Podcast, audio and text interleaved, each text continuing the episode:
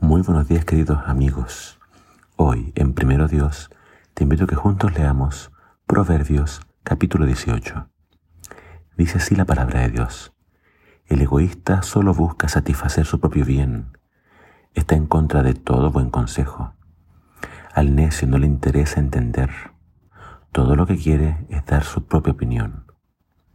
Con la maldad viene el desprecio y con la vergüenza llega el oprobio.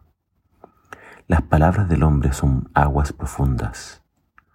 Las palabras de sabiduría son como un arroyo refrescante. Está mal que un juez favorezca al culpable y condene al inocente. Los labios del necio lo meten en continuas peleas. Sus palabras le causan azotes. La boca del necio es su ruina. Sus labios son una trampa mortal. Los chismes son como delicioso bocado, pero penetran hasta lo más profundo del ser. El perezoso es tan malo como el destructor. El nombre del Señor es una torre poderosa.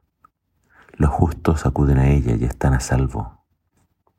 El rico piensa que su riqueza es una ciudad protegida por altos muros, impenetrable Primero viene el orgullo y luego el fracaso.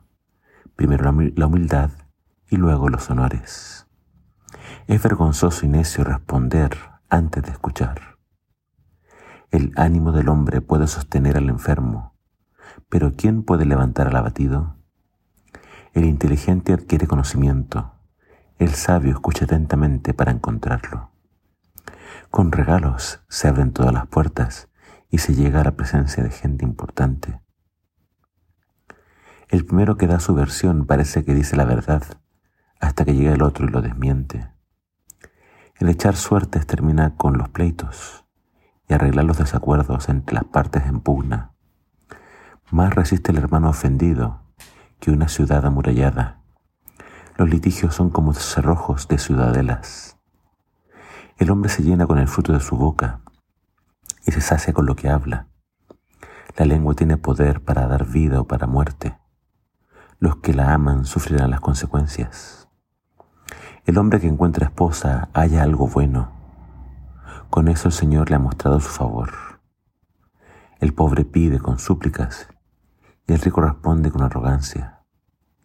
Hay amigos que nos llevan a la ruina, pero hay amigos más fieles que un hermano.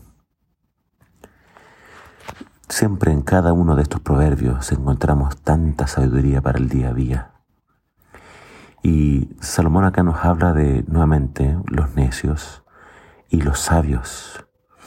Y él nos dice, por ejemplo, que las palabras de un sabio pueden ser aguas profundas, pueden ser palabras refrescantes, en contraste con las palabras del necio, que lamentablemente cada vez que habla se meten problemas, causa pleitos.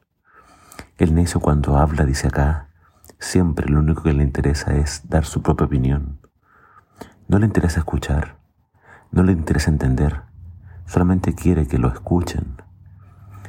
Eh, por eso nuevamente hace eco de lo que leíamos ayer, que a veces es mejor guardar silencio, a veces es mejor simplemente escuchar.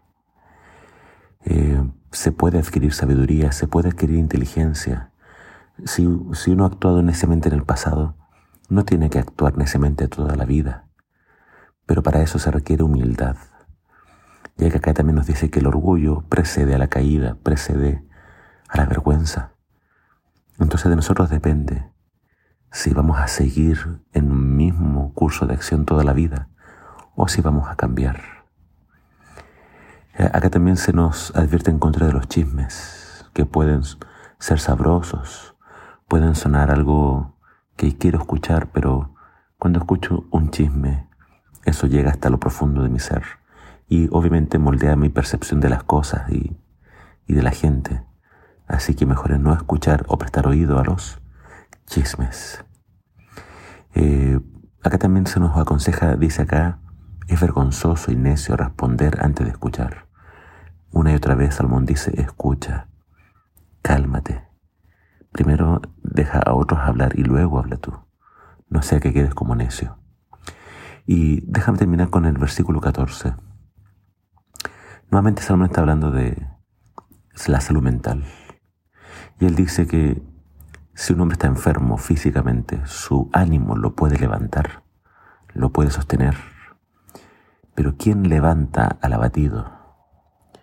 Es decir, eh, no, no, puedes decirle nada a alguien para que recobre el ánimo. No puedes decirle nada a alguien para que despierte o reaccione. Si una persona está abatida, está en depresión y ve todo oscuro, es muy difícil levantarlo. En cambio, cuando la persona está enferma físicamente, su propio ánimo lo puede levantar. Es decir, su, forma de ver la vida, sus percepciones. Si la persona tiene fe, si la persona tiene ganas de luchar, ganas de vivir, se va a levantar. Pero aquellos que están abatidos difícilmente se levantan. Eh, que Dios nos ayude entonces a poder mantener siempre un corazón lleno de fe en el Señor. Y acá este, este proverbio nos daba la, la solución. Dice que el, el, nombre del Señor es una torre fuerte. Quienes acuden a Él encuentran salvación. Apóyate en el Señor y, y pídele a Él que te dé un corazón lleno de paz y lleno de ganas de luchar. Que el Señor te bendiga.